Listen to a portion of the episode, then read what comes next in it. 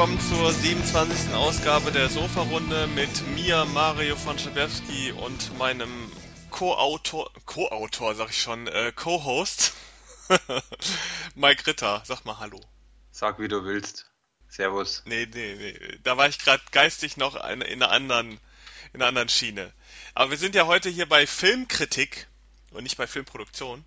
Und äh, dementsprechend haben wir wieder viele schöne Filmkritiken. Diesmal ein bisschen anders. Ähm, Mike hat ein paar klassische Film-Produktkritiken äh, ähm, heute vorbereitet. Ich habe allerdings äh, zwei Kritiken vom Fantasy Filmfest, denn da konnte ich schon zwei Filme äh, vorab sehen. In dem Zeitpunkt, wo ihr jetzt diesen Podcast hört, ist das Fantasy Filmfest gerade dran und gerade noch in ein paar Städten, ähm, ja, wie sagt man, am Laufen. Also wer dann irgendeinen von den Filmen noch gucken will, ähm, kann vielleicht mal schauen, ob äh, einer der Glücklichen ist, der ihn noch gucken kann. Ähm, ansonsten erscheinen die Filme ja im Normalfall verhältnismäßig zeitnah dann auch auf DVD und Blu-ray oder im Kino. Ähm, dazu dann später noch ein bisschen mehr. Ähm, ich würde sagen, Mike, du fängst an mit einer von deinen Kritiken. Mhm, kann ich tun. Jetzt muss ich nur schnell im Kopf auswürfeln, was nehme ich denn jetzt? Okay, ausgewürfelt. Also, ich habe einen Rache-Thriller und zwar aus Frankreich, nennt sich Revenge. Natürlich wieder die klassische Frage, hast du den gesehen oder kennst du den? Äh, ich äh, habe ihn gesehen. Er lief auch vor kurzem im Midnight Movie, also Deutschland bei dem Kino. Ähm, und vielleicht einfach nur von meiner Seite ganz kurz, ich fand ihn okay. Jo, also es ist, ist tatsächlich, es gibt verschiedene Meinungen. Also der wurde auch in, in den Filmforen, wo ich bin, wirklich richtig diskutiert, ernsthaft. Also das habe ich selten bei einem Film, dass ein Film so diskutiert wird. Deswegen fand ich das natürlich auch äh, sehr cool oder sehr wichtig, dass wir den hier besprechen, weil es tatsächlich, es gibt einiges zu diskutieren in meinen Augen. Ähm, jetzt mal kurz erstmal, worum geht's? Es geht darum, ähm, bei Revenge geht's um eine Frau, die sich rächt. Mal ganz kurz gesagt, die äh, Geschichte ist natürlich etwas anders, aber äh, ich möchte auf die Geschichte gar nicht großartig eingehen, weil wie sie sich rächt und warum, das finde ich schon zu viel, wenn man das sagt. Jedenfalls geht halt, wie gesagt, wieder mal, das ist so eine typische Produktion, so mit äh, fast zwei Stunden, wo halt so die erste halbe, dreiviertel Stunde das dahin plätschert mit wer bin ich und äh, warum räche ich mich und danach gibt's halt diese ganze Rachegeschichte. Finde ich im, von, von der Machart her oder von dem Ganzen ähm, ist es halt einfach so Standard, ehrlich gesagt. Was ich an dem Film aber sehr cool finde, sind tatsächlich mehr Sachen. Und zwar einmal finde ich ähm, den Punkt sehr geil, wie die wie verschiedene Szenen gedreht worden sind. Also ich weiß nicht, ob du dich zum Beispiel noch erinnern kannst. Es gibt eine Szene, da blutet jemand und das sieht man aber nicht aus der, aus der Kameraperspektive auf die Person drauf blutet oder auf die Wunde drauf, sondern man sieht quasi ein, eine Ameise in Großformat und dann tropft das Blut auf diese Ameise. Mhm. Kannst du dich an diese Szene erinnern? Ja. Finde ich, ich habe das gesehen und dachte mir so, komisch. Passt irgendwie gar nicht, passt irgendwie mega. Und ich war total zwiegespalten. Und von diesen Szenen gibt's mehrere. Und das finde ich an diesem Film ziemlich geil, weil er einfach andere Sachen zeigt oder andere Kameraperspektiven hat. Also nicht komplett, sondern einfach mal was anderes einschiebt, wo ich sage, coole Idee, geile Sache.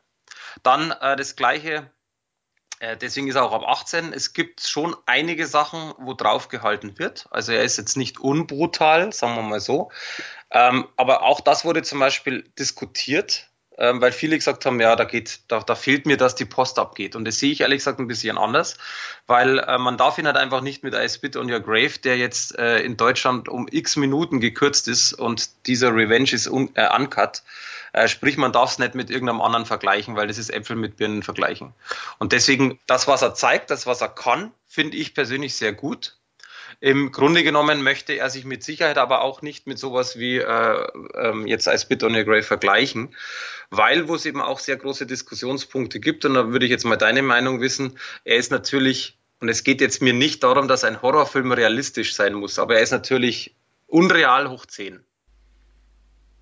Äh, ja, ich habe das vorher schon gewusst, dass der Film äh, fragwürdige Logik und, und auch fragwürdige Handlung und Darstellung hat. Deswegen ähm, hat mich das dann nicht mehr gestört. Also ich wusste das vorher, ist vielleicht ganz gut zu wissen, dass man hier jetzt nicht ähm, einen wirklich realistischen äh, Film vor sich sieht.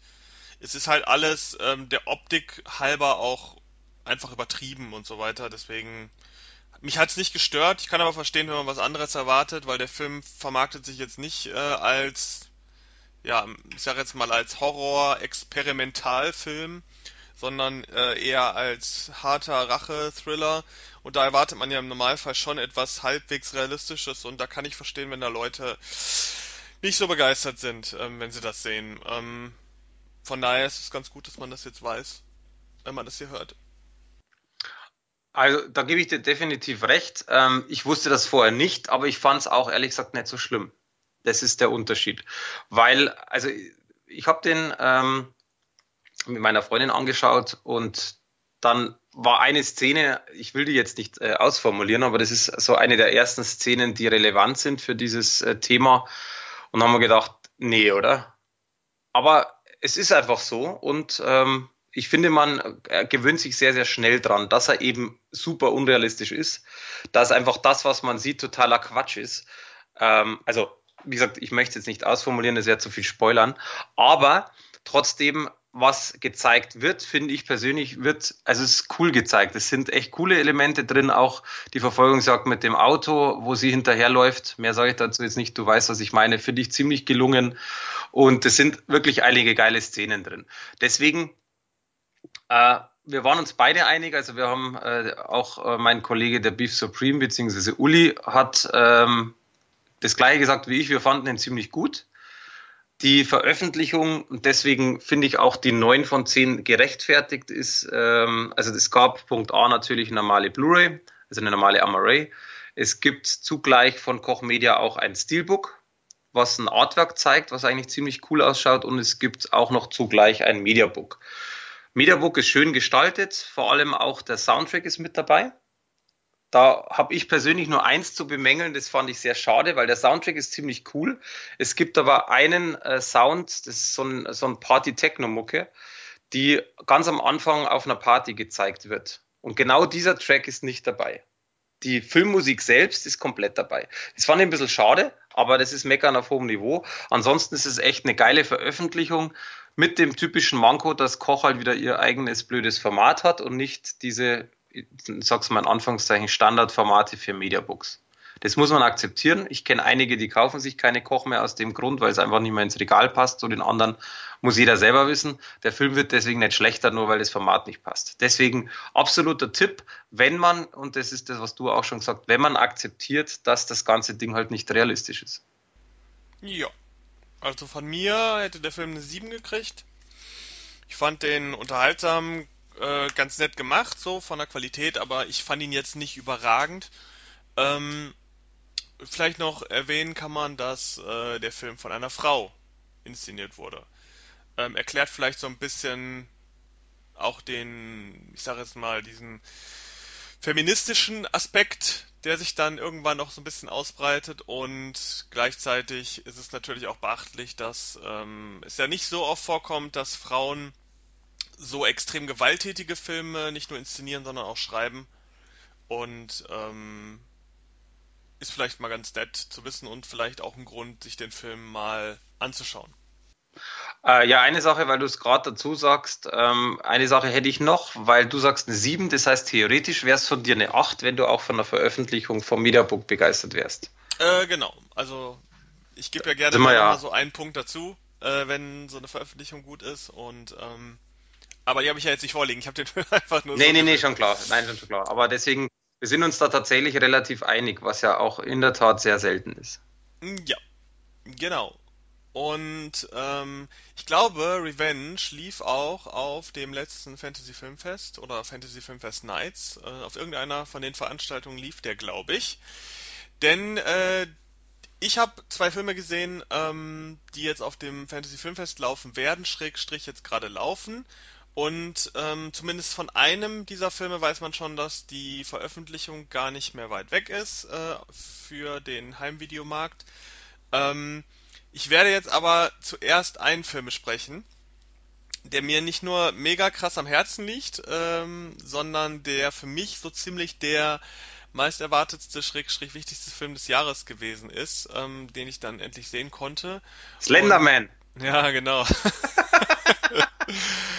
Und der ähm, wirklich, also ich, es ist selten, dass ein Film mich so perplex zurückgelassen hat ähm, und man, ich, ich mir lange nicht sicher war, wie ich diesen Film bewerten soll, einordnen soll und was ich von ihm halten soll. Ähm, es handelt sich um Puppet Master, das Littlest Reich. Ähm, ich habe, glaube ich, schon mal hier im Podcast äh, die originalen Puppet Master rezensiert, zumindest die Neuauflagen, die es vor, keine Ahnung, ein, einem Jahr oder anderthalb Jahren auf Blu-ray gab. Ähm, wie man vielleicht weiß, bin ich riesengroßer Puppet Master Fan, ähm, habe eigentlich alle Puppet Master Filme gesehen, davon gibt es inzwischen auch schon zwölf, glaube ich, wenn man die Versus-Variante, es gab mal einen TV-Film, der Puppet Master vs. Demonic Toys hieß, man den damit dazu zählt. Ähm, die wurden leider immer nach hinten raus immer ein bisschen schlechter. Also Teil eins war super, Teil 2 war gut, Teil 3 war super und dann ging es so langsam runter. Und die ganz neuen Auskopplungen, Teil 10 und Teil 11, ähm, einen davon habe ich vor kurzem auch rezensiert, der kam äh, vor kurzem erstmals auf Standard Blu-ray äh, in Deutschland raus. Die waren dann schon nicht mehr so gut. Und da kam es eigentlich ganz gerade ganz recht, dass man ähm, diese Rechte an einem Puppet Master Reboot, wenn man das so möchte, äh, dass man die äh, weggegeben hat. Äh, nicht mehr von Full Moon, die Puppet Master erfunden und produziert haben, ähm, verarbeiten lässt, sondern von Cinestate, ähm, einer relativ neuen Firma, die dann ein Reboot gemacht haben und dieses Reboot nennt sich Puppet Master The Littlest Reich. Ähm, gedreht wurde dieses Reboot von Tommy Wilklund und Sonny Laguna. Und Sonny Laguna kennt man, wenn man unseren Halloween-Podcast ähm, gehört hat, denn dort hat der gute Sonny uns einen Halloween-Tipp gegeben. Ähm, ich kenne Sonny jetzt auch schon ein bisschen länger und äh, er hat diesen Film gedreht. Er ist Schwede, heißt, er ist nur in den USA gewesen zu dem Zeitpunkt, um den Film zu drehen, ist jetzt wieder in Schweden, produziert jetzt wieder seinen eigenen Kram und Puppet Master kommt allerdings jetzt raus. Ähm, er wird auf dem Fantasy Filmfest gezeigt und eine Veröffentlichung auf DVD und Blu-ray und Kino vielleicht ist noch nicht ganz sicher. Worum geht's bei Puppet Master Littles Reich? Ähm, wer die Reihe kennt, hat ungefähr eine Ahnung. Es geht um äh, den Puppenmacher André Toulon, gespielt von Udo Kier in einer sehr langen Szene am Anfang. Ähm, dieser dieser Puppenmacher ist im Gegensatz zur Originalreihe allerdings kein Jude, der von äh, den Nazis verfolgt wird, sondern exakt das Gegenteil. Er ist ein Nazi. Und ähm, er ist sozusagen ein Puppenmacher, der schon immer ähm, ja Judenhass und Hass gegen Minderheiten in sich vereint hat und Puppen gebaut hat, mit denen er auf der einen Seite Kinder äh, belustigt auf Veranstaltungen, auf der anderen Seite sind diese Puppen aber dafür da, diese Minderheiten umzubringen. Und eines Tages, als dann die Nazis ähm, die Herrschaft über Deutschland sich äh, herangeholt haben und ähm, beginnen, Juden und Minderheiten ähm, ja industriell zu vernichten, ähm, denkt sich André Toulon, hör mal, das ist doch mein Ding. Da gehe ich doch hin und biete meine Dienste den Nazis an. Und äh, gedacht, gesagt, getan, äh, er geht nach Deutschland und bietet den Nazis an, mit seinen Puppen, die ja klein und filigran sind, die auch mal in Keller klettern können oder Leute ausspionieren können, ähm, diese Minderheiten aufzuspüren und bei der Vernichtung zu helfen. Und so äh, makaber und gruselig diese Zusammenfassung klingt, so ungefähr funktioniert der Film nachher auch. Ähm, der Film allerdings spielt jetzt nicht in der Nazi-Zeit, sondern er spielt im heutigen, in der heutigen Zeit. Äh, der Comic-Ladenbesitzer, Schrägstrich oder Mitarbeiter Edgar, ähm, gespielt von Thomas Lennon, den kennt man, der ist ein bisschen bekannter. Ähm, der hat eine dieser Puppen. Ähm, findet er in seinem ehemaligen Kinderzimmer und diese Puppe ähm, ist offensichtlich viel wert, denn es gibt demnächst in der Stadt ein große, ja, eine große Veranstaltung, wo alle Besitzer dieser Nazi-Puppen ähm, zusammenkommen. Es ist sozusagen eine Auktion, wo, ähm, ja, wie sagt man, Nazi äh, in Anführungszeichen Andenken verkauft werden und äh, da sind diese Puppen äh, das große Highlight. Ähm, da gibt es ganz viele von. Also äh, im Original, in der Original Puppet Master Reihe gab es ja irgendwie nur so maximal, glaube ich, 10 oder so. In Puppet Master The Littlest Reich gibt's allerdings äh, irgendwie, keine Ahnung, 60 oder so. Auch in dem Film kommen sehr, sehr viele Puppen vor. Die markanten Puppen, die man aus der Originalreihe kommen, haben auch Auftritte, sind allerdings nicht Hauptbestandteil. Also ähm, da gibt's eine Menge neuer Puppen auch, die, die stattfinden. Und es gibt keinen wirklichen Fokus auf diese bekannten Puppen, die man aus der Originalreihe kennt. Ähm, und wie soll es sein? Äh, diese Auktion findet in einem Hotel statt und dort kommen diverse Leute zusammen.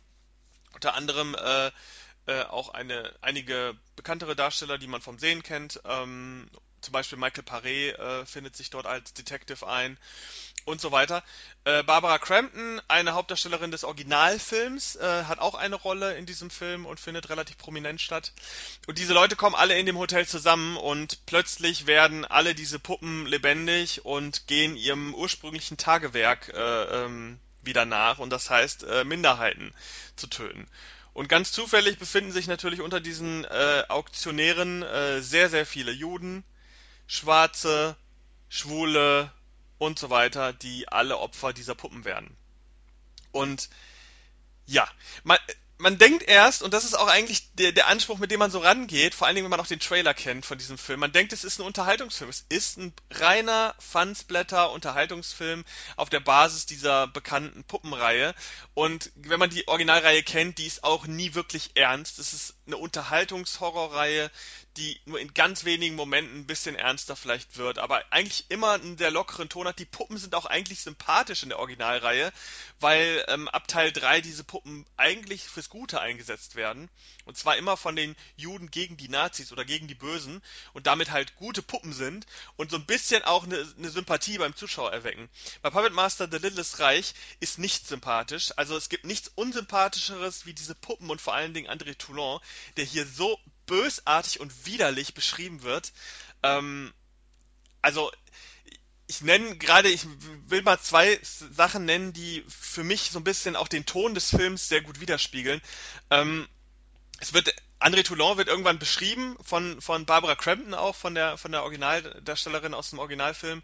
Äh, sie da wird André Toulon thematisiert. Es wird gesagt, dass er Nazi ist, was er alles gemacht hat, mit welchen Nazis er Verbindung hatte. Und dann wird halt auch erzählt, dass er, als man sein Haus dann äh, sozusagen gestürmt hat, um ihn festnehmen zu wollen, dass äh, man oben äh, verschiedene Zimmer gefunden hat, die mit schalldichtem Material ausgekleidet wurden, wo sie Frauen gefunden haben, jüdische Frauen, die komplett wahnsinnig waren und denen man die Augen rausgenommen hat. Also so weit geht der Film dann teilweise auch in der Beschreibung, äh, was man aus der Originalreihe überhaupt nicht kennt.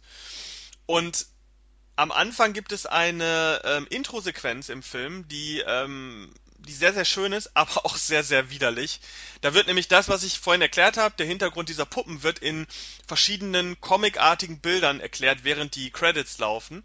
Äh, geht ungefähr zwei Minuten knapp. Mit äh, sehr melancholischer, fast trauriger Musik, die an das Originalthema von ähm, der Original Puppet Master erinnern soll. Übrigens, ähm, die Musik von diesem Film ist gemacht von einer sehr bekannten Person, dessen Namen ich jetzt aber mal nachgucken muss, weil ich den schwer aussprechen kann. Der ist, die ist gemacht von Fabio Frizzi. Fri Frizzi. den kennt man von Soundtracks wie Kill Bill oder diversen Lucio Fulci Filmen. Also ein wirklich, wirklich bekannter Mensch und die Musik ist wirklich toll in diesem Film. Und in dieser Intro-Sequenz wird halt gezeigt, wie die Puppen eingesetzt werden. Und da wird dann halt gezeigt, dass dieser André Toulon zusammen mit den Nazis zu einem Haus läuft, ähm, die Puppen freilässt, die Puppen in dieses Haus krabbeln, in den Keller krabbeln, wo sich gerade eine jüdische Familie voller Panik und Angst versteckt. Dann sieht man im nächsten Bild, wie die Puppe mit dem Messer an der Hand, wer die Reihe kennt, weiß, welche Puppe ich meine, äh, diese Familie komplett aufgeschlitzt hat, in allen Formen und Farben, Mutter, Vater, Kind, alle äh, aufgeschlitzt am Boden liegen. Dann nächste Szene, wie die Puppe mit dem Feuerarm kommt und diese Familie verbrennt. Äh, und man sitzt eigentlich nur da und denkt so, was zum heiligen Henker, wo geht denn das jetzt hin? Und diesen Gedankengang hat man während des gesamten Films, weil der Film ist unfassbar gewalttätig. Und mit unfassbar gewalttätig meine ich, dass der so grausam ist in ein paar Szenen, dass selbst ich für einen Moment schlucken musste. Also der hat Szenen drin, die äh, reichen von, da wird irgendwo eine Kehle aufgeschnitten, das ist jetzt nichts Besonderes, aber ähm, da gibt's dann auch Szenen, da wird minutenlang äh, äh, jemanden etwas aus dem Bauch rausgezogen und andere Dinge, die wirklich ganz, ganz, ganz schlimm sind. Und das erwartet man auch in einem Puppet Master Film nicht, weil das bisher so nie stattgefunden hat. Nicht in dieser Detailverliebtheit. Ähm, der Film hat ein bisschen Humor, aber nicht viel. Also ich bin sehr verwundert, dass dieser Film als Fansblätter vermarktet wird, weil der ist, der ist sehr grimmig, der ist wirklich grimmig teilweise der Film. Und die äh, Humorszenen, die sind maximal mit so einem leichten Augenzwinkern. Wobei ich es immer schon schwierig fand in dem Film, den ganzen Film über, zu sehen, dass diese Puppen wirklich ohne Anlass und ohne irgendeine, in Anführungszeichen, Rechtfertigung dort Minderheiten umbringen. Und das wirklich ich sag jetzt mal, alle zehn Minuten wird da jemand umgebracht. Und zwar jemand, der nichts gemacht hat. Man kennt ja die Logik in Slasher-Filmen sehr oft, dass äh, Leute was vermeintlich Böses machen. Da reicht es oft schon, wenn jemand Geschlechtsverkehr hat und als Strafe dann den Tod bekommt im Film. Diese, diese platte Slasher-Film-Logik, die findet in diesem Film nicht statt. Also die Leute werden wirklich wegen dem, was sie sind, umgebracht. Da wird eine schwarze Frau umgebracht, weil sie schwarz ist.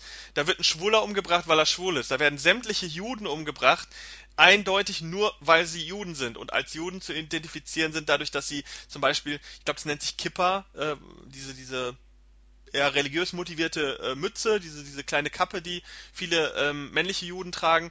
Ähm, also das wird halt dargestellt. Das ist wirklich grimmig und böse. Äh, das sagen auch viele Kritiken. Also es gibt äh, schon, gibt ja schon viele Kritiken. In Amerika lief der Film ja sogar im Kino äh, limitiert.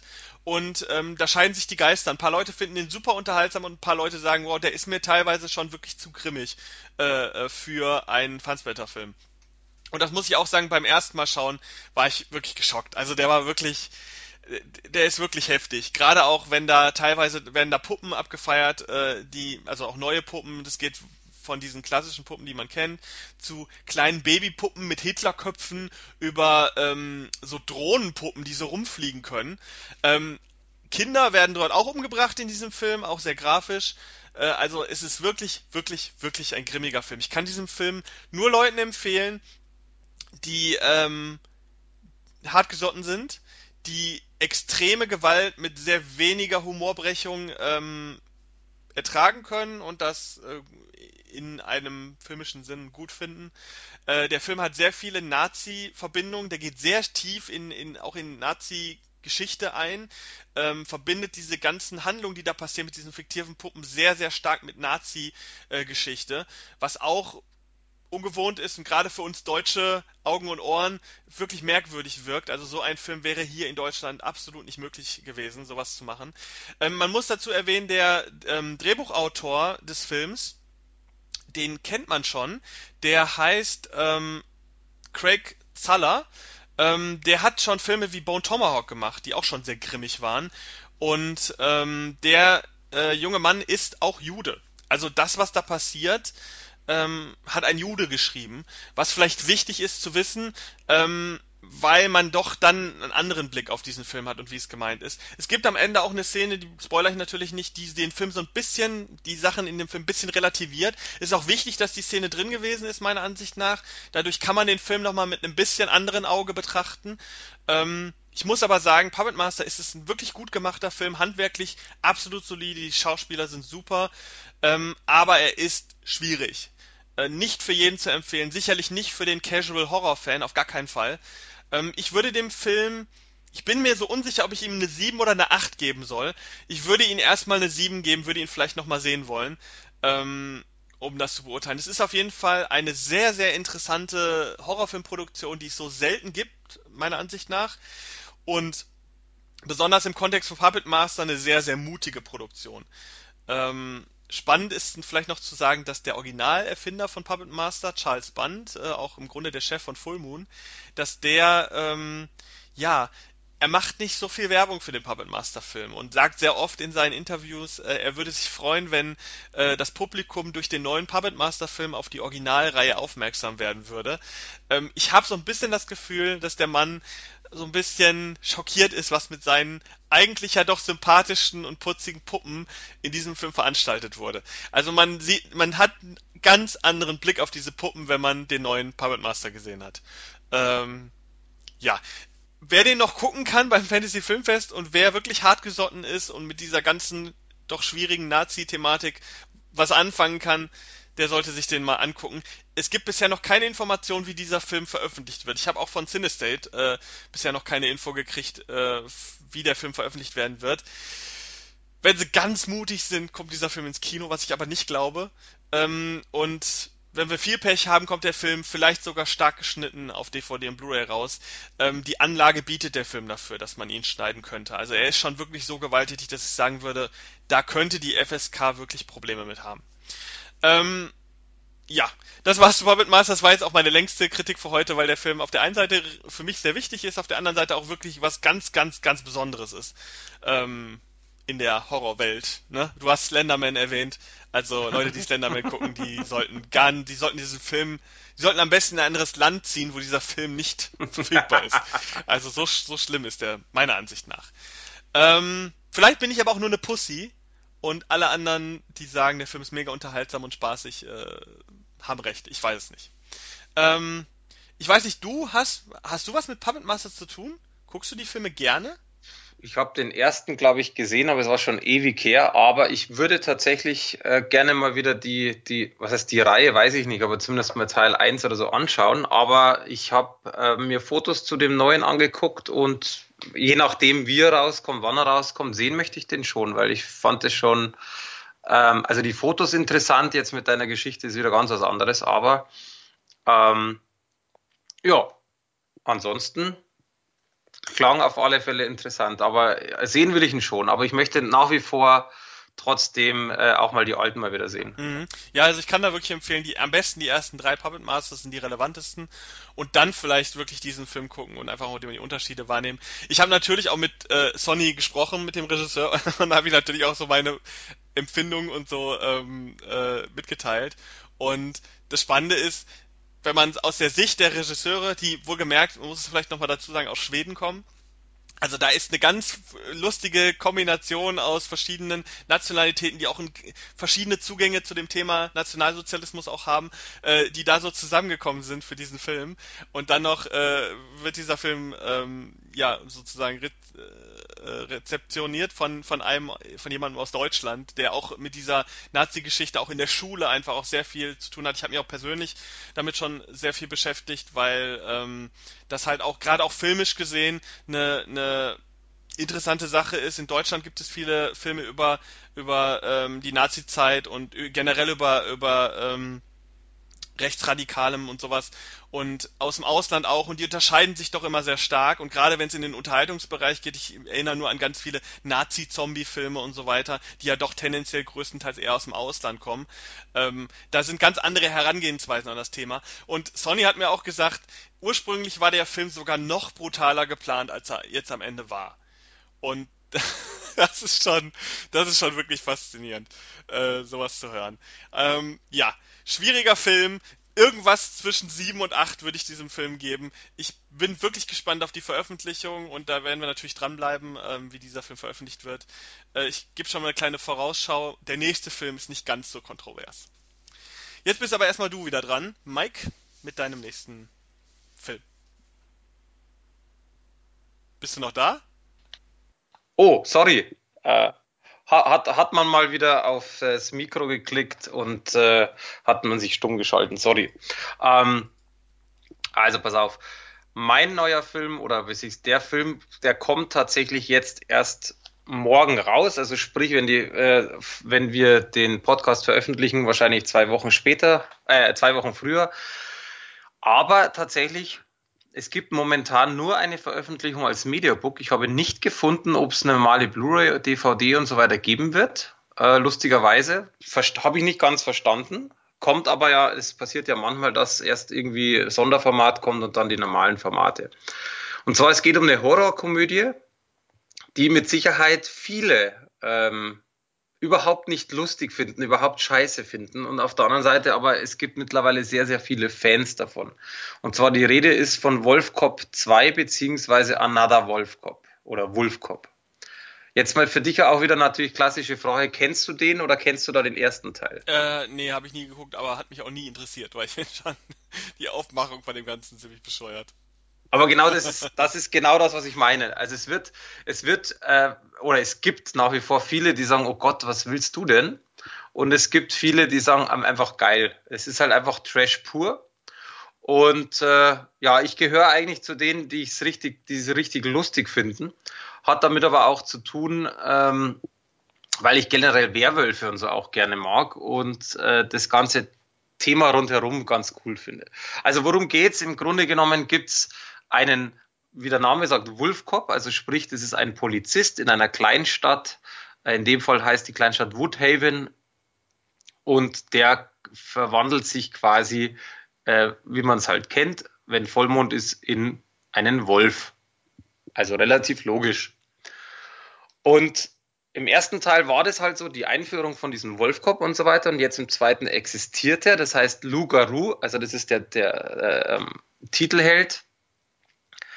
Der ähm, nutzt natürlich seine Fähigkeit als äh, dann dementsprechender super starker, schneller und sonst was Werwolf äh, damit Verbrecher zu jagen. Was im Grunde ja gar nicht, gar nicht so schlecht ist. Allerdings find, finden das alle so ein bisschen äh, kurios und auch die ganze Stadt findet es nicht ganz so gut. In einer gewissen Weise auch verständlich, weil könnte ja mal nach hinten losgehen, weil er sich nicht komplett in, äh, unter Kontrolle hat. Jedenfalls äh, die Partnerin von ihm, also die, also die nicht Partnerin im, im sexuelle Partnerin, sondern die Partnerin im Job, die Tina, ist quasi jetzt seine Polizeichefin. Die haben quasi, die ist aufgestiegen und der passt es halt überhaupt nicht. Und äh, das ist eben dann so, dass die im Grunde genommen die ersten zehn Minuten und man muss wirklich da tatsächlich auf die Uhrzeit schauen oder auf die Laufzeit, weil der ganze Film nur 80 Minuten geht. Also deswegen, der ist relativ kurz.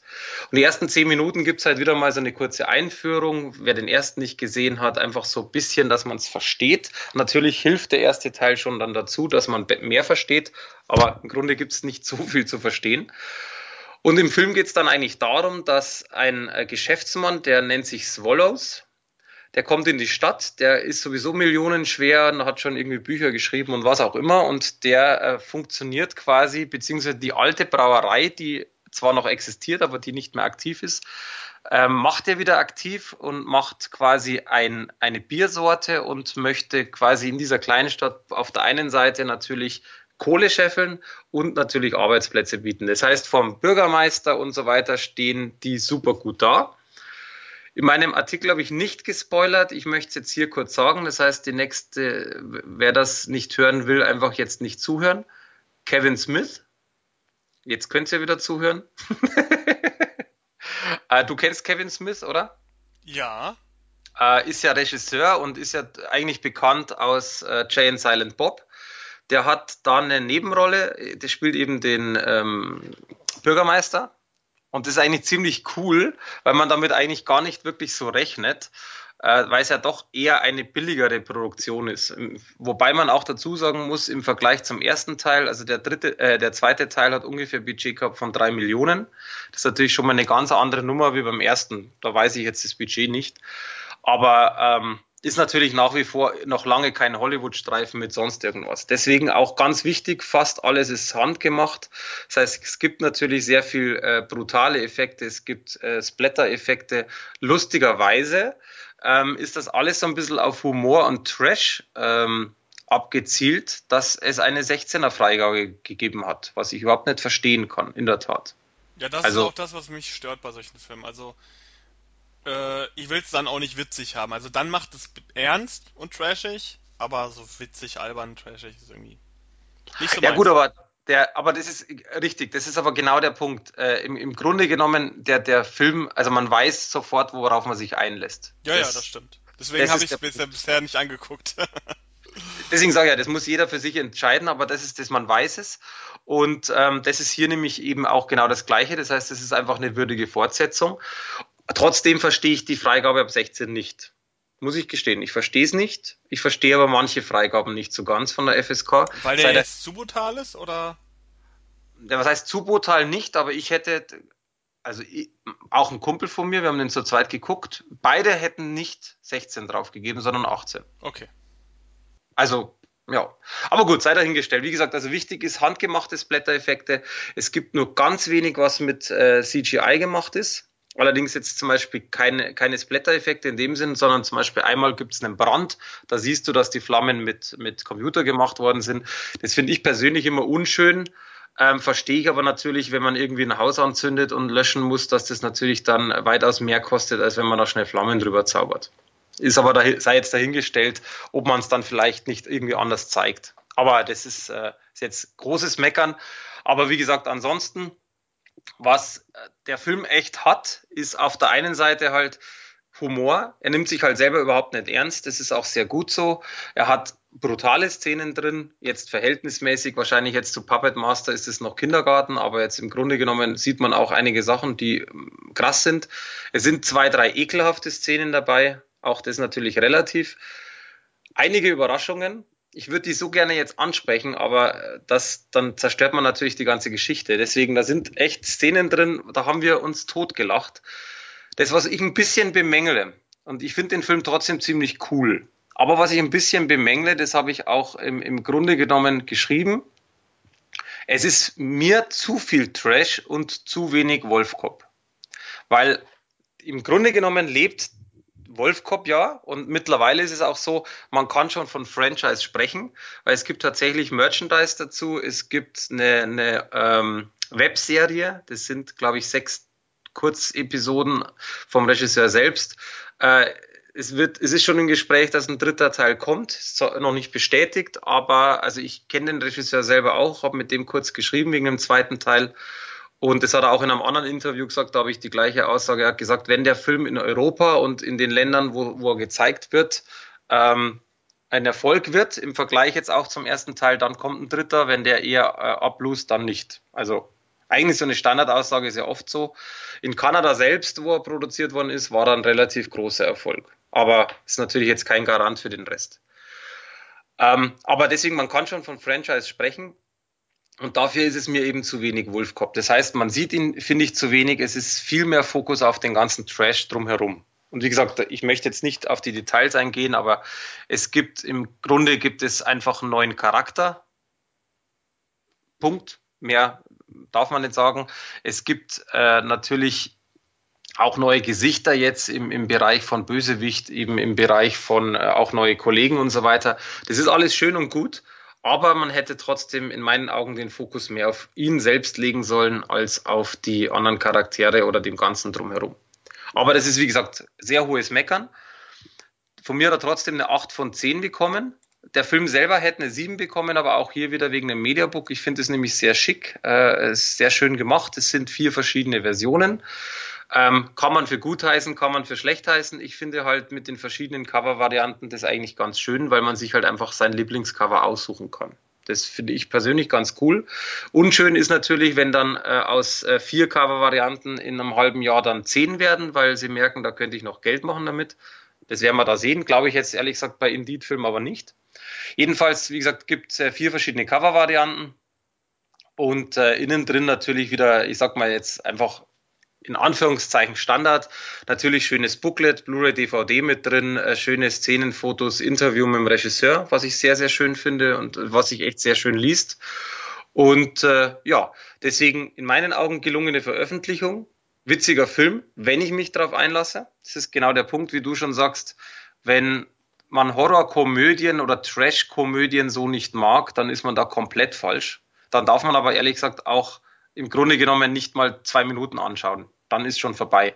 Deswegen kann man da natürlich empfehlen, den Trailer angucken oder auch natürlich vom ersten Teil den Trailer angucken und schauen. Wenn mir der Trailer gar nicht zusagt, wenn ich sage, oh Gott, was ist denn das für ein Mist, dann in der Tat weiterschalten und fertig, weil dann macht es keinen Sinn. Ansonsten äh, für Trash-Fans, Trash-Horror-Komödien, wie auch immer man es definiert, auf alle Fälle reinschauen. Sehr witziger Film, sehr schöne Szenen.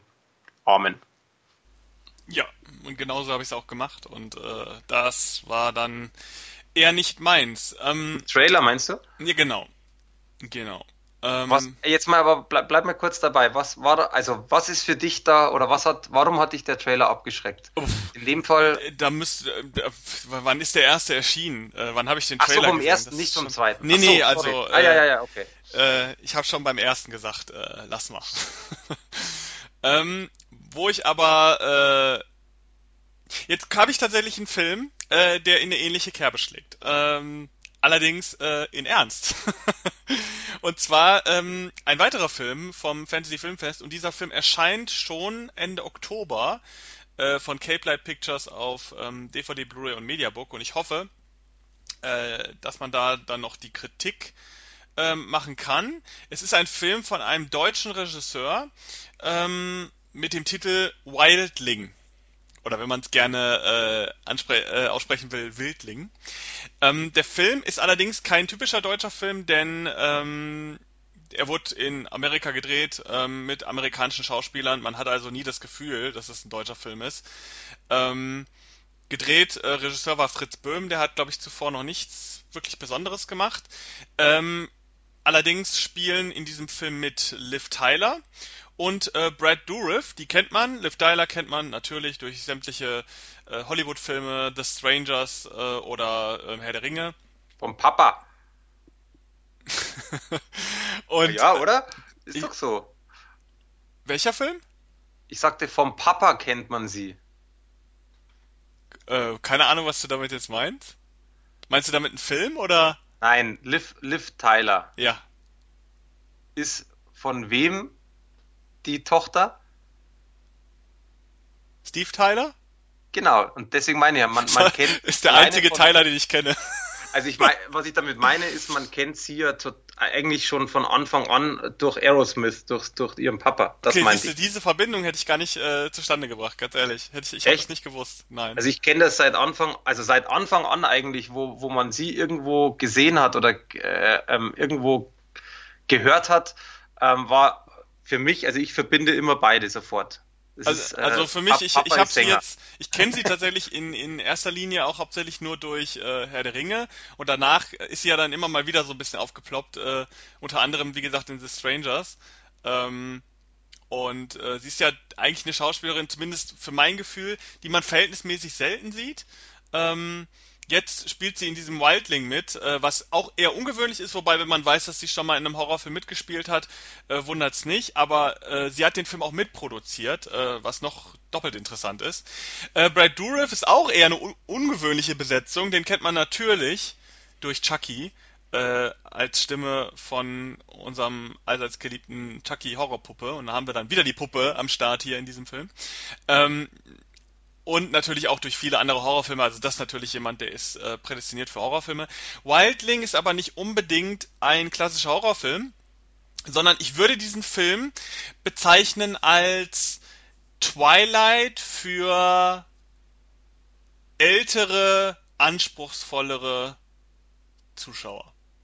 Ähm, ich habe diesen Film gesehen und habe erst so gedacht, hm, was ist das? Ich hab, konnte mir überhaupt nichts darunter vorstellen und habe auch eher ein einen harten Horrorfilm erwartet. Ähm, man bekommt aber einen Film über ein Mädchen, die heißt, glaube ich, Anna. Die wird von ihrem Vater, seit sie geboren ist, äh, in einer Hütte in einem Kellergewölbe ja, eingesperrt. Allerdings nicht im, im Sinne von, wie man es, keine Ahnung, so Fritzelmäßig kennt, so nach dem Motto gegen den Willen, sondern sie kennt nichts anderes. Sie lebt dort und dieser Vater, gespielt von Brad Dourif, ähm, unter, unterrichtet sie dort und ähm, erzählt ihr immer wieder, sie darf nicht rausgehen, weil draußen da, ähm, da sind die, ja, die Wildlinge sozusagen ähm, und die fressen Kinder. Und äh, sie wächst halt auch in diesem Gedanken auf, dass sie halt da unten sein muss, dass sie maximal aus dem Fenster gucken kann. Die hat da so ein kleines Fenster, wo sie den Wald sieht und kennt aber sonst nichts. Und sie isst auch nur Gemüse, also sie wird auch nur mit Gemüse äh, sozusagen gefüttert. Und irgendwann ähm, wird diese wird diese, ja, in Anführungszeichen Idylle da unten im Keller von der Polizei gestört. Ähm, weil Brad Dourif ähm, merkt so langsam, äh, irgendwas ist mit seiner Tochter, also das, was er verhindern möchte, scheint langsam doch zu passieren. Und deswegen schießt er sich in den Kopf und tötet sich selbst. Und äh, deswegen kommt dann irgendwann die Polizei äh, und findet dann ähm, diese Situation. Das Mädchen wird gerettet und gelangt dann als, ja, ich glaube, sie ist 14, 15, äh, als 14, 15-Jährige dann in die Familie von Liv Tyler. Ähm, die mit ihrem Bruder zusammen, äh, der Bruder ist so in ihrem Alter, 16, 17, Liv Tyler ist äh, deutlich älter, sie ist Polizeichefin von dem Ort, äh, in dem sie dann leben und sie kommt halt in diese Familie und lernt dann so langsam, wie es ist, äh, an der Oberfläche zu leben und äh, die Gesellschaft kennenzulernen. Ähm, sie ist halt so ein bisschen, sie verhält sich auch so ein bisschen wild, also sie isst mit den Fingern und so weiter, alles so Sachen, die ähm, man in unserer Gesellschaft so nicht wiederfindet. Sie entdeckt plötzlich auch ihre Liebe für, zu Fleisch und äh, isst dann auch eigentlich nur Hamburger, eigentlich nur noch das Fleisch und den Rest legt sie weg. Ähm, und sie entdeckt immer mehr, dass sie offensichtlich was anderes ist, als ähm, man es denken könnte. Ähm, es ist kein Spoiler, weil man sieht schon auf dem Cover, sie ist natürlich dieser Wildling und ähm, wie sich dieser Wildling natürlich nachher ausgestaltet, ähm, möchte ich jetzt nicht unbedingt verraten. Allerdings äh, verwandelt sich der Film dann von diesem Horror-Drama in Richtung ein bisschen Körperhorror und parallel dazu ähm, hat sie sich verliebt sie sich so langsam in den Bruder von Liv Tyler Schrägstrich ihrem sozusagen äh, Stiefbruder, so, wenn man so will, mit dem sie dort zusammenlebt und der ihr so ein bisschen zeigt, wie man sich in der Schule und so weiter verhält. Und man muss dazu sagen, der Film äh, ist ab 16 beantragt. Ob er die 16er Freigabe jetzt kriegen wird, weiß ich nicht, aber es ist eigentlich schon, also denke ich schon. Der Film ist wirklich kein Kinderfilm, es ist kein Film der Marke Twilight. Äh, er geht aber in eine ähnliche Richtung. Also er arbeitet wirklich mit dieser Liebesgeschichte zwischen einer Person, die etwas anderes ist, und einem Menschen. Und äh, ich finde das sehr sympathisch. Der Film ist sehr düster an vielen Stellen, hat auch ein paar brutale Szenen, die auch wirklich brutal sind. Also die sind nicht, äh, da werden jetzt nicht Arme ausgerissen oder sowas, aber die sind in der Darstellung sehr ernst und deshalb auch sehr brutal. Ähm, und der Film entwickelt sich nachher so ein bisschen äh, auch zu so einer Katz-und-Maus-Jagd. Ähm, er ist wirklich sehr, sehr schön gemacht. Er ist sehr schön gefilmt. Ich bin auch schockiert, dass dieser Film keinen Kinostart bekommt, weil der Film ist so hochwertig und gut gemacht. Meiner Ansicht nach hätte der locker im Kino laufen können. Kommt leider dann wohl nur auf Heimvideo raus. Also wer jetzt die Möglichkeit hat, den noch irgendwie im Fantasy Filmfest auf einer Leinwand zu sehen, absolute Empfehlung. Ähm, mir hat der Film sehr gut gefallen, der Film ist sehr gut gespielt, der Film ist sehr gut geschrieben. Die Hauptfigur ist sehr sympathisch, obwohl sie auch optisch nicht eine klassische Schönheit ist. Also der Film traut sich auch ein bisschen ähm, weg von diesem, ja, von dieser Twilight-Ästhetik zu gehen. Überall schöne Menschen, damit es die Mädchen anspricht. Dieser Film ist nicht produziert für Mädchen, der ist produziert für Horrorfans, für Fans von düsteren Dramen und äh, von ungewöhnlichen äh, Teenie-Filmen. Ähm, ich kann den Film sehr gut, sehr, sehr empfehlen. Ähm, ich würde dem Film tatsächlich eine 9 von 10 geben. Ich fand den sehr, sehr gut. Sehr überraschend, weil ich damit nicht gerechnet habe, wie dieser Film am Ende äh, mich überzeugt hat. Und er hat, das kann ich vielleicht schon mal verraten, weil das ist ganz gut zu wissen, er driftet am Ende nicht in diesem Monster-Ende ab. Also er ist, äh, man kriegt am Ende nicht einen dicken Showdown zwischen Monster und Stadt oder sowas. Also das, sowas Plumpes hat dieser Film nicht. Der Film hat eine ganz andere Ausrichtung Richtung Ende. Und das sollte man wissen, weil man könnte eventuell auch einen reinen Monsterfilm hier erwarten und den bekommt man definitiv nicht. Also es ist ein Jugenddrama mit Horrorelementen. Und 9 von 10 absolut zu empfehlen, eigentlich für jeden Horrorfan, Fan, der auch mal so ein bisschen äh, die ernstere Schiene mag im fiktiven Setting. Und äh, ich kann den Film absolut empfehlen. Äh, ich freue mich drauf, wenn der Film äh, erscheint. Ja, das war zu Wildling. Wie gesagt, der läuft auch auf dem Fantasy Filmfest. Und ja, Mike, hast du dann noch was? Ja, erstmal würde ich sagen, ähm, klingt sehr gut. Ich habe mir gerade auch Fotos angeguckt. Ähm, schaut sehr interessant aus. Also es ist auch so ein Film, der mich definitiv interessiert. Also mal, mal schauen, wann er kommt und wie. Jo, also eine Sache habe ich noch, beziehungsweise ja, eigentlich, nein, das ist jetzt gelogen, ich habe noch zwei Sachen. Äh, das geht aber jetzt schon in den News über. Also auf der einen Seite, wir haben einen, äh, eine Rezension auch vom äh, Thomas von uns.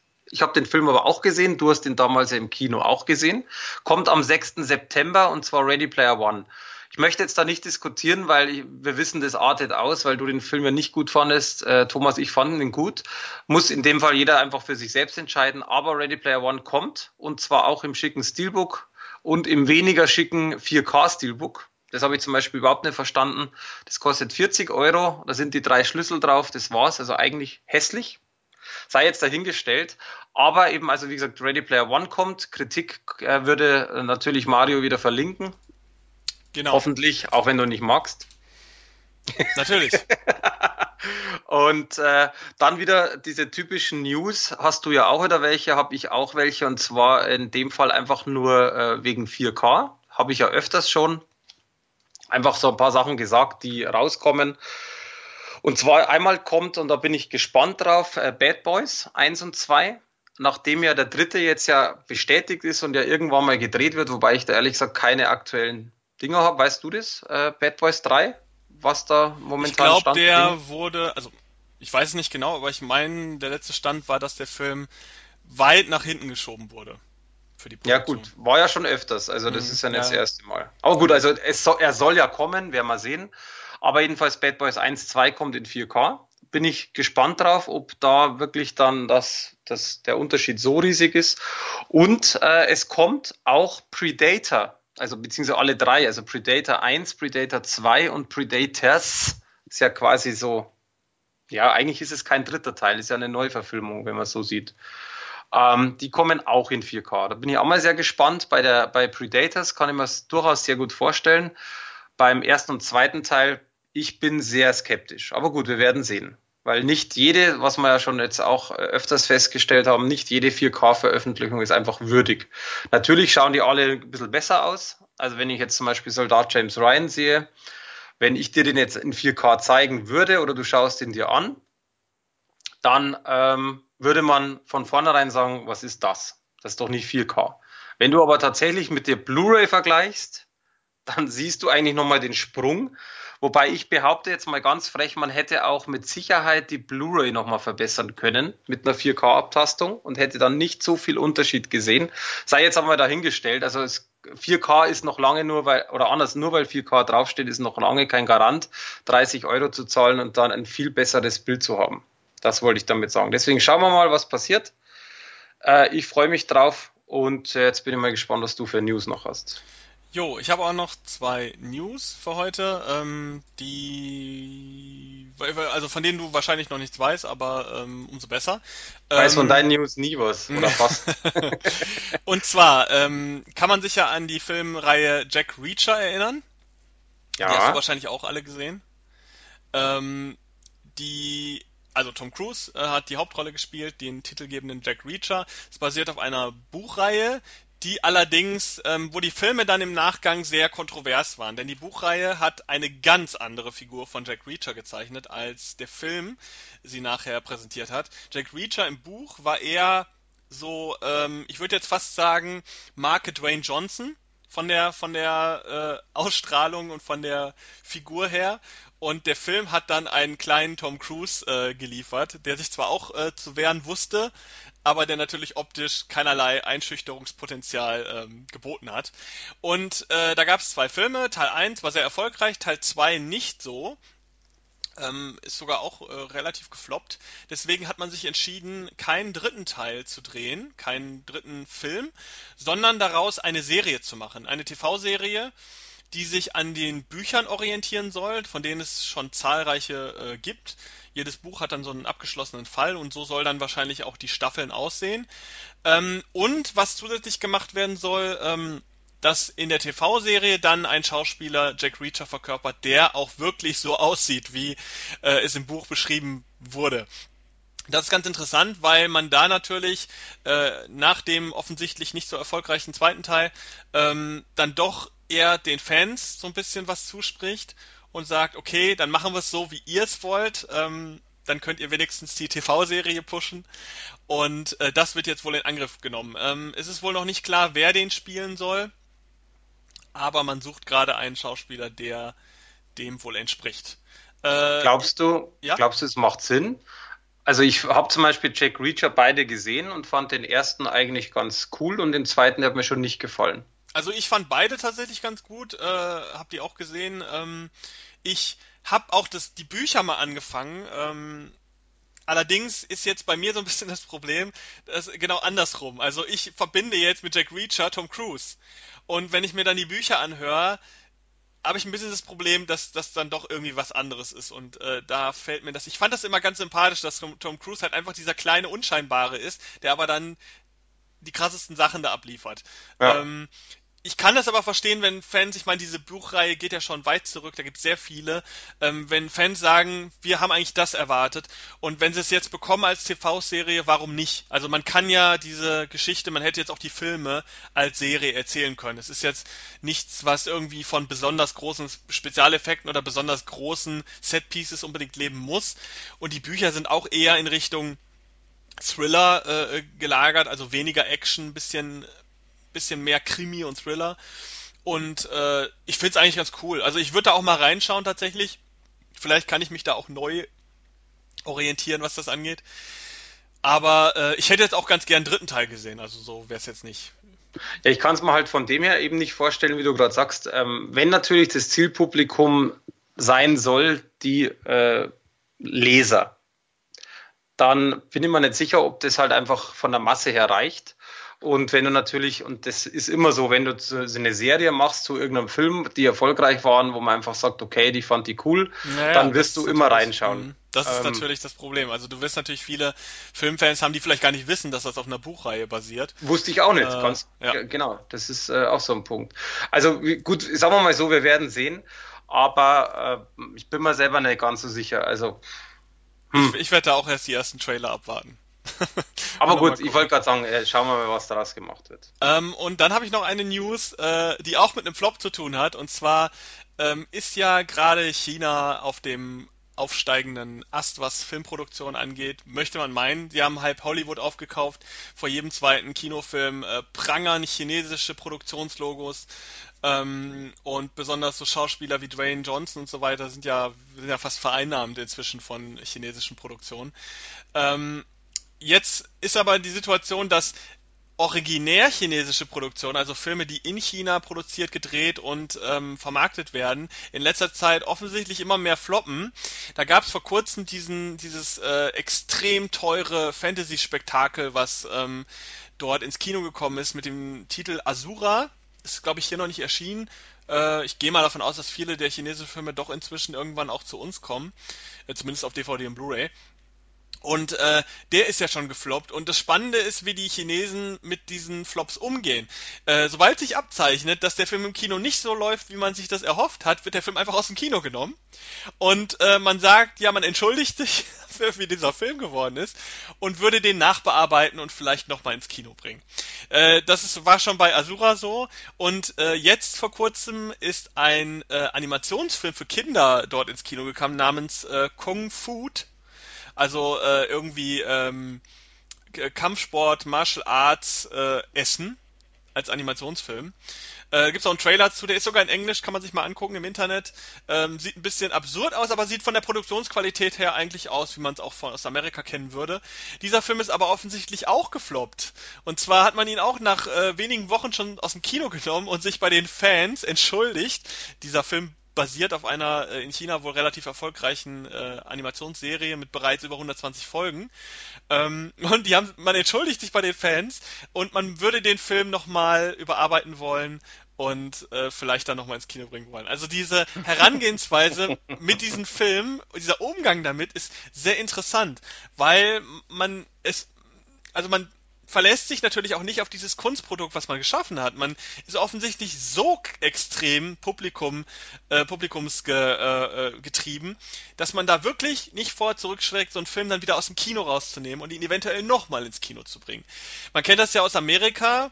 Es gibt Testscreenings von Filmen, dann werden Filme nochmal verändert, je nachdem wie das Publikum reagiert hat. Aber das findet ja normalerweise alles vorm Kinostart statt. Meistens, wenn man dann einen Film ins Kino bringt, steht der so da, wie er ist. Also es ist das Produkt, was man dann vorstellt und entweder wird es angenommen oder nicht angenommen. Die Chinesen, die gehen da ein ganzes Stück weiter. Ich, ich, ich stelle mir die ganze Zeit vor, wie es gewesen wäre, wenn man Batman vs. Superman so behandelt hätte. Also da gab es ja auch riesige Unkenrufe, äh, als der Film fertig war, von Fans, die den äh, schlimm fanden, schlecht fanden, die Probleme damit hatten und ganz besonders noch bei Suicide Squad. Und wenn ich mir überlege, die, die, diese Filme wären dann aus dem Kino genommen worden und man hätte die nochmal bearbeitet und nochmal ins Kino gebracht, also es wäre, glaube ich, eine ganz absurde Situation gewesen.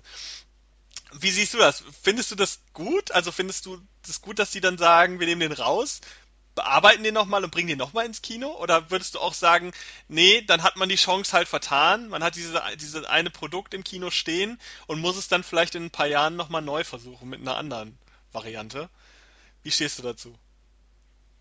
Schwierig. Schwierig, Ehrlich ne? gesagt, keine, keine Ahnung, weil, also dafür gibt's für mich ja, äh, äh, nein, ist es für mich jetzt persönlich nicht, aber für mich ist ja genau da der Punkt, äh, wie du schon sagtest, Test-Screenings. Im Grunde genommen, ähm, wenn, wenn ich einen Film mache oder wenn ich äh, jetzt auch von mir was zeichnen würde oder irgendwo künstlerisch kreativ bin, spielt jetzt keine Rolle was, auch mit Musik oder sowas, dann gehe ich doch zu den Leuten, die ich kenne, die davon Ahnung haben oder wo ich denke, die haben Ahnung und rede mit denen. Und beim Film ist es natürlich genau so, dass ich dann sage, okay, wenn ich eine Fanbase habe, dann sage ich doch theoretisch jetzt, also einfach mal als Beispiel, dass ich sage, liebe Fanbase, der Film ist jetzt so halbwegs fertig oder von mir aus äh, ist gerade dabei. Was haltet ihr davon? Und gibt doch gewissen Leuten die Chance, ähm, meine Meinung kundzutun. Alleine was es Geld kostet, wenn ich es anders mache, finde ich schon beeindruckend. Aber ich finde es sehr positiv, dass man halt auch auf die Fans so eingeht. Ja, ich denke mir dann immer so, ja, also nehmen wir mal an, es könnte ja jetzt auch sein, dass dieser Film aus anderen Gründen gefloppt ist. Also sei es jetzt, äh, das Wetter ist zu gut oder ähnliches. Es gibt ja viele Filme, die gut sind, aber gefloppt sind. Nehmen wir jetzt mal so einen Film wie Donnie Darko. Mein Lieblingsfilm, der im Kino brutal gefloppt ist, aus Gründen, die gar nicht mal mit dem Film zu tun haben, sondern äh, einfach aus Gründen, die aus, aus situativen Gründen, aus Gründen der Zeit und so weiter. Und dann kommt der Film später mal irgendwann auf DVD und Blu-ray raus und wird auf einmal zum Erfolg. Ähm, wer weiß, wenn dieser Film jetzt wirklich auf so einer Marke basiert, die offensichtlich in China relativ beliebt ist, vielleicht hat es auch andere Gründe. Dann nimmt man einen Film aus dem Kino und bearbeitet ihn neu, der es vielleicht dann doch nicht äh, ähm, also nötig gehabt hätte verschlimmbessert ihn vielleicht dadurch.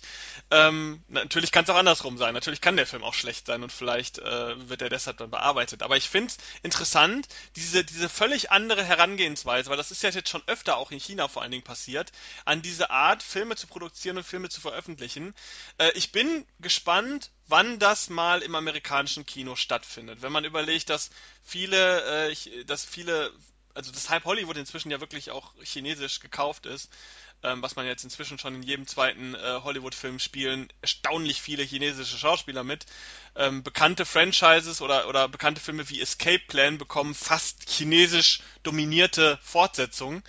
Ähm, da ist schon interessant zu sehen, ob das mal irgendwann auch in Hollywood passiert. Ob wir dann, keine Ahnung, äh, ähm, den neuen Transformers-Film sehen, der dann nicht so gut performt, wie man sich erhofft hat, und dann heißt es auf einmal zurück, wir bringen ihn in zwei Monaten nochmal ins Kino, aber haben ein bisschen was geändert.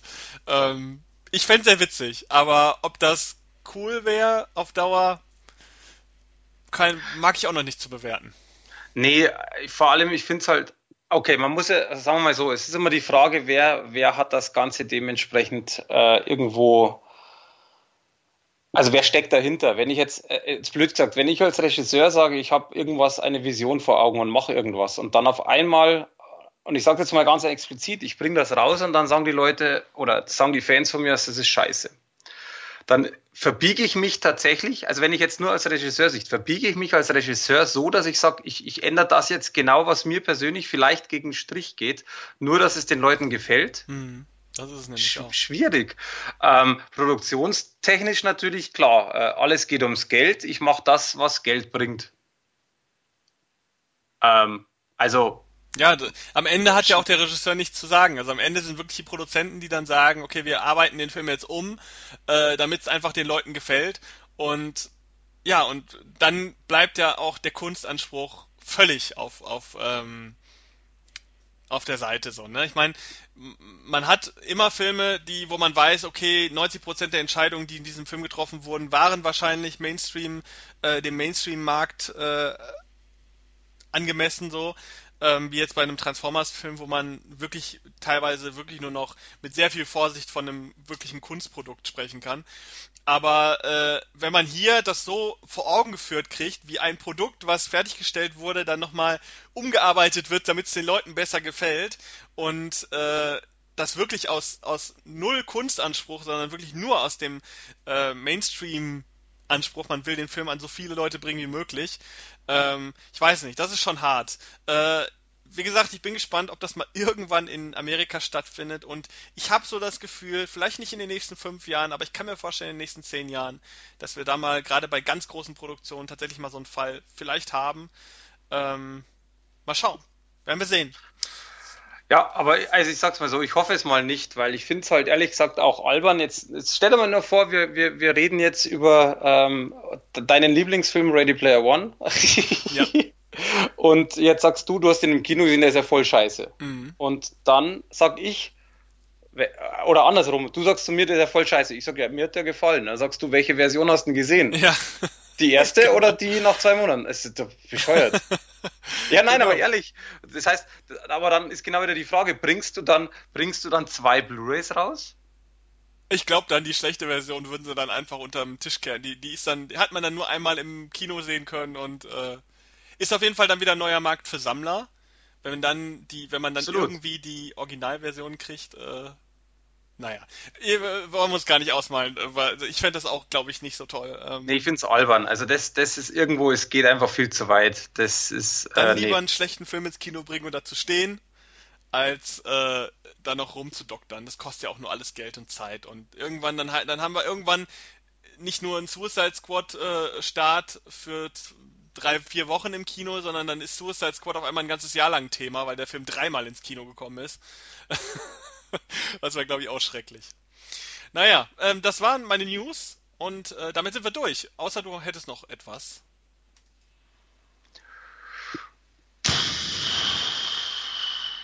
Mm, nur, dass ich mich total auf American Horror Stories Season, Season 7 freue. So, jetzt. Ja, da werden wir äh, bestimmt wieder eine Rezension auf der Seite haben. Äh, du hast ja, glaube ich, alle rezensiert, soweit ich weiß. Ja von dieser Serie. Und ähm, ja, ich freue mich auf äh, die neue Staffel Veronica Mars, die angeblich produziert werden soll. Bin ich ein Riesenfan von, finde ich super. Ich freue mich auf die Chucky-Serie, wenn die kommt. Mega großer Fan. Ich freue mich auf das Chucky Reboot. Ich freue mich auf so viele Dinge, die jetzt noch kommen sollen irgendwann mal. Ähm, leider wahrscheinlich alles erst nächstes Jahr. Buffy soll neu, äh, neu aufgelegt werden, was auch mega wäre. Also momentan ist eine gute Zeit. Also ich, es gibt selten Jahre, in denen ich mich auf so viel freue, also gerade was neue Produktionen angeht, wie in diesem Jahr.